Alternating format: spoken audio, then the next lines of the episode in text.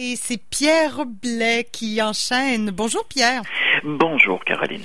Alors, euh, on va parler cinéma comme on le fait toutes les semaines avec toi. Cinéma, série web aussi et actualité. Mhm. D'abord, on commence par les décès de la semaine. On, on Oui. en parle des gros morceaux là depuis quelque temps.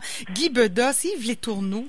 Oui, et on les associe pas tant au cinéma. Euh, dans le cas de Guy Bedos, euh, qui, euh, qui est décédé, récemment et dont le fils connaît une belle carrière en France, Nicolas, au cinéma notamment, mais comme humoriste aussi.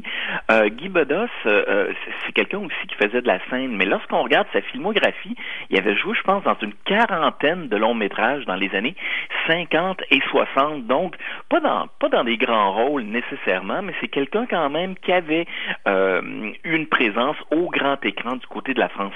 Dans le cas du Québécois Yves Les Tourneaux, euh, dont on a appris le décès cette semaine, euh, un peu comme Ghislain Tremblay, en ce qui nous concerne, toi et moi, notre génération, on l'associe inévitablement à beaucoup, beaucoup de rôles dans des émissions pour enfants. Euh, Yves Les Tourneaux, c'était quelqu'un qui jouait beaucoup la comédie. Euh, et L'un de ses personnages phares, c'était dans Symphorien. Il jouait le rôle de, du policier Placide Beaulac. Oui, souviens de ça? mon Dieu, ça... Ce nom-là, Placide Beaulac, c'est fou comme Ben, ça rentre dans l'inconscient. faut dire que Marcel Gamache, qui écrivait tous les textes des, de Symphorien, de, je pense, Crébasile, des Brillants, avait un don pour choisir des noms de personnages qui étaient très imagés, très évocateurs. On se souvient de Oscar Bellemare, Magloire Raté, Agnès, Anatole. C'était toujours des noms dont on allait se souvenir, dont le personnage que jouait Yves Les Tourneaux, Placide Beaulac. Il a aussi joué, je le disais, dans des émissions pour enfants avec son frère. Son frère, c'est Jacques Les Tourneaux. Jacques Les Tourneaux, lui, faisait le pirate Maboule, tandis que Yves Les Tourneaux faisait, lui, le Major Plum Pudding. Donc, ils ont connu beaucoup de succès dans des émissions pour enfants, souvent très déguisés dans les deux cas, mais il faut pas oublier qu'Yves Les Tourneaux était aussi un analyste sportif. Moi, je me souviens dans les années 70, C'est alors que je le connaissais pour de la comédie, faire le bouffon à la télé, ben d'un autre côté, il analysait le football dans des émissions sportives. Euh, J'étais un peu déstabilisé, je me souviens à l'époque, ah bon, il est capable de faire ça aussi, mais il avait une très belle voix. Et on Oui. l'a vu un petit peu au cinéma dans quelques rôles, notamment dans des comédies. Tu vas peut-être te souvenir d'ailleurs du titre, c'était à l'époque où les comédies québécoises portaient des titres épouvantables, Pouce mais pouce égal. Il était là-dedans. Mon Donc, Dieu, Pierre, ce matin, tu me fais revivre des choses. ben, tu sais, c'était l'époque de il y a toujours moyen de moyenner, Les titres. Ben oui. En France, c'était la même chose. Hein. C'était euh, euh, un éléphant, ça trompe énormément. Puis Vois-tu, les des modes, ça part, ça revient. Qui sait si ça reviendra pas? Bon, ce genre ben de voilà. titre-là. Oui. Euh, bonne nouvelle, Antigone a remporté. Ben, on s'y attendait un peu, hein, je pense. Oui, ben, c'est le au prix écran. prix écran, ouais. Ben, qu'est-ce que les prix écran? Je vous le rappelle, là, pour les plus vieux d'entre vous, c'est les anciens prix génie, donc qui récompensent le meilleur de la télévision et du cinéma à travers le Canada. C'est une cérémonie qui donnait en année euh, ben, qu'on ne regarde pas. c'est assez simple. Cette année, c'était en diffusion web, euh, donc euh, ça n'a pas beaucoup d'impact présentement parce que c'est un peu deux mondes qui tentent de se de se rapprocher puis qui n'ont pas beaucoup d'affinité. Hein. La télévision canadienne-anglaise, la télévision québécoise, ben le public euh, regarde pas l'un et l'autre. C'est très très rare. Même chose pour les films. Les films canadiens-anglais depuis quelques années sont très très mal distribués du côté du Québec. Puis évidemment à cause de la barrière linguistique, les films québécois voyagent très peu du côté du Canada anglais. Mais bref, c'est l'année d'Antigone. C'est le film qui avait été choisi pour représenter le Canada aux Oscars et il a bien sûr gagné. Euh, il fallait s'y attendre et tant mieux comme meilleur film canadien de l'année 2019 au prix écran qui se déroulait la semaine dernière. Et puis une décision attendue là de pied ferme ou en tout cas, je sais pas comment on l'attend, mais on l'attend depuis longtemps concernant la réouverture des salles de cinéma. Ben oui, et encore aujourd'hui, je lisais ce matin sur les médias sociaux, il n'y a pas de date, hein, il n'y a pas de date Ben non. d'annoncer encore, mais tout le monde s'attend à ce que dans les prochains jours, le gouvernement y euh, fasse une annonce de ce côté. Et les rumeurs qui courent, inévitablement, puis moi je, je serais prêt à gager là-dessus. Là. Je suis vraiment sûr de mon coup, de par ce que j'entends du milieu, qui est quand même connecté un peu avec la politique. Et comme je te dis, même s'il n'y a rien d'annoncé, je peux vous dire que présentement, tout le monde est sur un pied d'alerte pour une ouverture des salles de cinéma dès la Saint-Jean-Baptiste. Ouais. Ben on a vu hier la ministre qui, qui était qui parlait pas de cinéma mais qui parlait de salles, de possibilités de réouverture autour, bon, il y avait un gros flou là, mais autour du 24 euh, juin. Ben, c'est- ça. Alors, on, ça, on c'est un peu la sans même mettre la date, Ouais, mais je pense qu'on reculera pas. Je- moi, j'y- vais, là, je me mets mon feu. On va garder cette date-là et on, on devrait annoncer ça possiblement la semaine prochaine, donner le feu vert. Je sais qu'il y a certains cinémas qui se préparent en fonction de ça, qui font des meetings avec leurs employés, qui contactent aussi les distributeurs parce que quels films Mhm. Ben oui. seront à l'affiche? Pour l'instant, il y a deux possibilités ou disons deux, on travaille sur deux dossiers à la fois du côté de la programmation, c'est-à-dire remettre à l'affiche des films qui venaient de sortir au mois de mars, au début du mois de mars, des films euh, qui n'avaient pas eu le temps de faire leur carrière comme telle, euh, ou qui allaient l'entreprendre, leur carrière, euh, je pense à Tu te souviendras de moi, le film d'Éric Tessier avec Rémi Gérard, ce serait l'un des canons qu'on mettrait de l'avant directement pour la fin du mois de juin, début du mois de juillet. Et enfin, c'est les films américains. Il y en a quand même trois ou quatre qui sont prévus encore pour l'instant pour le mois de juillet, parce qu'aux États-Unis, il n'y a toujours pas de date d'arrêté, mais on espère que les salles pourront rouvrir en juillet, dont Mulan, euh, en version non pas dessin animé de Disney, mais en version humaine, et aussi Tenet, le dernier film de Christopher Nolan. C'est les deux titres qui ressortent pour le mois de juillet, qui prendraient l'affiche, évidemment ici. Ouais, on suivra ça grâce à toi. Euh, sinon, ben du côté, restons du côté américain puisqu'on y est, Martin, Martin Scorsese qui va tourner son prochain film pour Apple. Ça, je- ben, oui, ben, écoute, euh, là, ce qui se passe présentement, et, et tant mieux pour ceux qui ont un nom, une réputation à Hollywood, c'est qu'on est rendu que c'est pas nécessairement une plateforme qui va aller chercher un réalisateur, mais c'est un réalisateur qui va dire, hey, regardez, moi j'ai un projet, qui me veut? Alors là, ils s'en vont, ils s'en vont, c'est- littéralement une mise aux enchères. Mhm. Ben Et plus.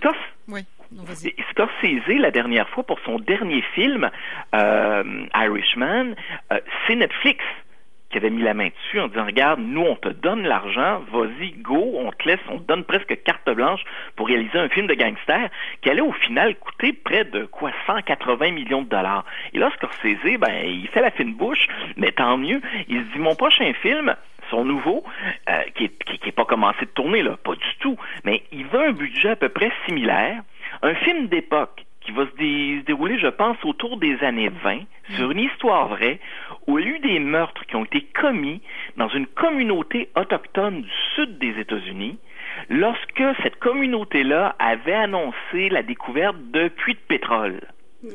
Tout le monde s'intéressait à ça. À la suite de ça, il y a une enquête du FBI qui a été lancée. Et c'est là-dessus que va porter le film de Martin Scorsese. Et ce film-là va mettre en vedette Robert De Niro, évidemment, et un autre de ses acteurs fétiches, Leonardo DiCaprio. Et là, gros budget, reconstitution d'époque, gros moyens, on tournerait autour de près de 200 millions de dollars et c'est Apple et sa plateforme qui a mis la main dessus. Ils seront appuyés là-dedans par Paramount. Pourquoi Paramount? Parce que Apple a pris selon moi, une très bonne décision là-dessus, c'est que on ne va pas confiner, sans mauvais jeu de mots, le film de Scorsese uniquement à la plateforme d'Apple. C'est qu'il y aura un lancement en salle, donc dans plusieurs salles de cinéma avec l'aide de Paramount. Au tout début, du lancement, ben, en primeur, ce seront les salles qui seront visées avant de mettre le film sur la plateforme d'Apple. OK, donc euh, ben c'est intéressant quand même. Euh, sinon, critique de la, de la série Snowpiercer. Bon, il y a deux épisodes en ligne là, mais oui, tu le as troisième vient de sortir. Ah bon. Je l'ai pas regardé. C'est, mon c'est horaire quoi, ce un soir. par semaine? On Oui, alors pour exactement, c'est sur Netflix. Puis là, vous allez me dire, ben comment ça, là, que sur Netflix, d'habitude, quand il y a une série de 10 épisodes, on peut binge-watcher, regarder ça en rafale, les 10 épisodes. C'est parce que c'est pas une série de Netflix à la base. En fait, Netflix sert de relais ici à la série Snowpiercer, le trans-personnage, qui est une série de TNT, le réseau américain. Donc, ça se retrouve une fois par semaine, on met un nouvel épisode sur la plateforme de Netflix. Comme dans le bon vieux temps. Oui, pour que ce soit accessible à davantage de gens, parce que TNT, c'est, un canal euh, uniquement américain. Dans le cas de Snowpiercer, au départ, j'en avais parlé ici à ce micro, c'est une bande dessinée qui a fait l'objet d'un film du même réalisateur sud-coréen que Parasite et qui ici est transposé dans une série, je pense, c'est de 10 épisodes. Pour avoir vu les deux premiers, on retrouve le même principe de base. C'est l'apocalypse. Sur la Terre, il fait genre moins 80 degrés partout, là, on gèle, on peut pas être dehors, la vie n'est plus possible. Donc, les survivants se sont réfugiés dans un train construit par un multimilliardaire euh, et il y a, dans- il y a 1000 wagons Et dans ces 1000 wagons-là, il y en a qui sont consacrés, des centaines qui sont consacrés uniquement aux serres, à la nourriture, à l'élevage, d'autres qui sont consacrés vers l'avant. Plus avancez vers l'avant, c'est les hautes classes, la haute classe, les dirigeants, les bourgeois. Et plus vous êtes dans le fond, dans les derniers wagons, c'est finalement la plèbe qui est là. Et on va aller chercher dans la plèbe euh, un gars qui a un passé d'enquêteur, un policier, qui a mené des enquêtes parce que vient de survenir dans les wagons de tête un meurtre. Et on veut élucider ce meurtre-là, mais on n'a pas d'enquêteur comme tel. Oui, on a la milice, mais pas de gens spécialisés dans les enquêtes. Donc, on va le chercher à l'arrière, on l'amène à l'avant, puis on dit, peux-tu enquêter sur ce meurtre de quelqu'un qui a été démembré? Oui. Euh, donc, T'as aimé ça? Ben, Moi, j'ai mon date- chum l'écoutait, puis je- j'entendais, tu sais, quand tu cuisines, puis t'entends les sons, puis les, ça avait l'air très violent, là, mais... Pas tant. bon, oui, il y a de la révolution, euh, mais je te dirais que euh, autant ce qui peut plaire à un certain public, c'est l'aspect un peu euh, dystopique, science-fiction, anticipation. Il y a ça quand même dans le film. Il y a un aspect social avec la lutte des classes et il y a l'aspect policier, une enquête policière qu'il n'y a pas normalement dans la série BD, qu'il n'y pas non, plus dans le film. On restait réellement dans quelque, dans la lutte des classes, réellement dans un, avenir euh, euh, assez rapproché. Euh, ici, je pense que pour faire durer l'intrigue sur 10 épisodes, les scénaristes n'ont pas eu le choix, ou en tout cas ont décidé de prendre la piste de l'intrigue réellement policière pour faire avancer le récit. Ouais. Bon, ben, intéressant. À date, j'accroche, moi. OK, Oui. ben écoute. Ça se euh, regarde, vais- ça se regarde. Oui, oui, j'ai bien l'impression. Euh, tu veux nous parler aussi du film Brume d'Islande, c'est c'est disponible sur euh, V- VSD, oui, sur le site du CLAP. Exactement, en vidéo sur demande. Donc, euh, le CLAP et quelques cinémas à Montréal euh, offrent une plateforme présentement, à défaut de recevoir les gens en salle. Et il y a un film qui est distribué par Fun Film qui s'appelle Brume d'Islande. Vous en doutez, c'est un film islandais. Et qu'est-ce qu'on connaît de l'Islande ces dernières années? C'est beaucoup leur littérature, hein, des polars islandais Ah, qui ont réellement la cote. Hein. Euh, à ces cas-là, je pense que Gilles Chaumel, c'est pas un amateur de ça, entre autres, là, me semble? Ben ou, oui. ou Barbel Rankin, il me Ben, semble ben, leur genre. ben oui, ben oui, Ils portent tous des noms hallucinants, là. Et euh, j'ai souvent de la- une perte de mémoire, là, Inos Dottir, hein, comme tu sais. Ben, et, et figure-toi qu'on joue dans ces eaux-là avec ce film-là. Sans être un polar véritable, on joue dans l'enquête policière parce que ce que nous raconte Brume d'Islande, avec des images absolument fabuleuses de l'Islande. Là. Ce film-là, au moins, nous montre l'Islande avec des euh, en extérieur. C'est un homme qui vient de perdre sa femme. Sa femme est morte, puis il, écoute, il est en, il a comme un burn-out. C'est un policier, puis il est plus capable de travailler. Et tout ce qu'il tient en vie, c'est deux choses. D'une part, sa petite fille, donc la, euh, parce qu'il est grand-papa, euh, parce qu'il fait souvent des activités avec elle, euh, il travaille sur sa maison et il fouille dans les affaires de sa femme qui est décédée, et là, il tombe sur différents indices qui prouveraient que sa femme a été infidèle. Bon. Puis là, il pète un gasket. Ben là. Ah, ça va pas fun. bien. ça va pas bien du tout. Et cet homme-là, je vous dirais, il a là, quoi, dans la soixantaine avancée, et il va devenir anxieux, ça va venir le gruger de l'intérieur. Donc, on n'est pas du tout dans la comédie ici. Mhm. On est même par moments, et sans dire, c'est- un film, c'est pas un film qui, euh, qui est dérangeant ou qui fait peur, mais qui touche de façon très subtile à des thèmes extrêmement importants dans la société actuellement, la masculinité toxique. Tout ça sous forme un peu d'enquête policière, parce qu'il va servir de ses atouts d'ex-policier, de policier en congé, pour essayer de retracer justement cette histoire-là d'infidélité impliquant sa femme. Donc ça s'appelle Brume d'Islande et c'est disponible actuellement sur le site du CLAP en vidéo sur demande. En général, ces films-là ont une très belle photographie, hein, c'est toujours des Ah très oui. beaux paysages. Absolument. Si on aime être dépaysé. Et puis, euh, rappelle, euh, la Dérape 3, c'est tourné à Québec. Oui. La Dérape, euh, euh, ça commence ben, le 4, dans deux jours. Ben, exactement, c'est sur Illico, donc la nouvelle série télé, avant d'être disponible sur TVA, offerte en primeur dès le 4 juin sur Illico, troisième saison tournée à Québec. C'est une série beaucoup pour les adolescents, donc euh, avec un personnage féminin euh, en tête d'affiche, donc euh, Camille Felton, je pense, c'est ça qui joue le rôle principal. Ça commence dès le 4 juin. Puis des petites nouvelles en rafale en terminant, Allez, hop, Caroline? oui, oui, oui. Jeudi, Infoman, les prix Aurore, donc le pire du cinéma québécois. On le fait avec humour, quelquefois avec un peu de maladresse. Euh, les autres années, hein, les prix Aurore, je sais pas si tu te souviens, mais euh, l'équipe d'Infoman voyageait à travers le monde. Souvent, ils tournaient euh, la remise de prix à différents endroits. je sais pas ce qu'ils vont faire cette année, quelle trouvaille, quelle créativité. un plus long bâton de hockey. ben, enfin, donc on va voir pour eux quels ont été les pires films, mais pas juste pires films, les pires répliques, les pires performances d'acteurs, les souvent quelquefois les pires costumes, les pires décors ou quoi que ce soit. Bon là-dedans pour aller chercher les petites bébites. Exactement. Excellent. Et on continue d'annoncer des choses concernant les tournages. Je conclue là-dessus avec deux nouvelles.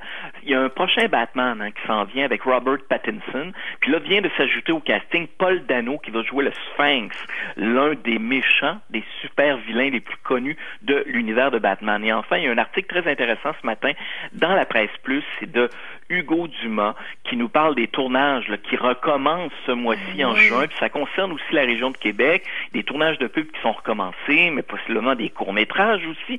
Puis je vois les gens de l'industrie qui commentent parce que on a une grille qui a été donnée de la part des syndicats, de la part de la CNNSST. Merci, Caroline. Euh, pour des tournages, euh, je dirais, euh, d'un point de vue sanitaire, là, que, ça demeure dans les règles.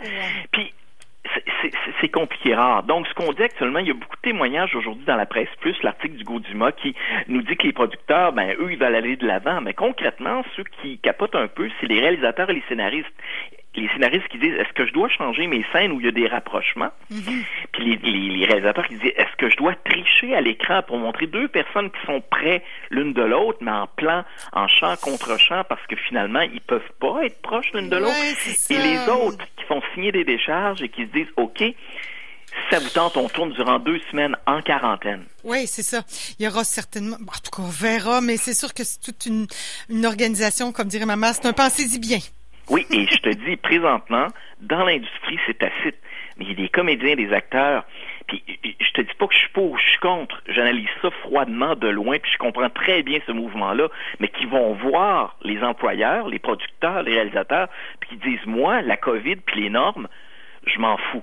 Si vous voulez m'engager, moi, moi, je vais là. Je suis là demain matin, peu importe ce que vous allez m'offrir comme condition de travail. On est rendu là. Oui. À tort ou à raison, mais on est rendu là. Ben écoute, euh, c'est sûr que la PCU finit bientôt, puis il n'y a plus rien pour les comédiens, ben, les acteurs, puis les artistes en général. Oui, puis c'est pas les annonces d'hier. Euh, les annonces d'hier, c'est pas ça qui rassure l'industrie non plus culturelle. Non, exactement. Puis ça, on va en parler dans, ben, dans une quinzaine de minutes avec Carl Patrice Dupuis qui va commenter. Euh, ben, le pont. oui, c'est ça, les, annonces de la, de la ministre hier. Merci beaucoup, Pierre Blais. Salut, bye. Bye, bonne journée.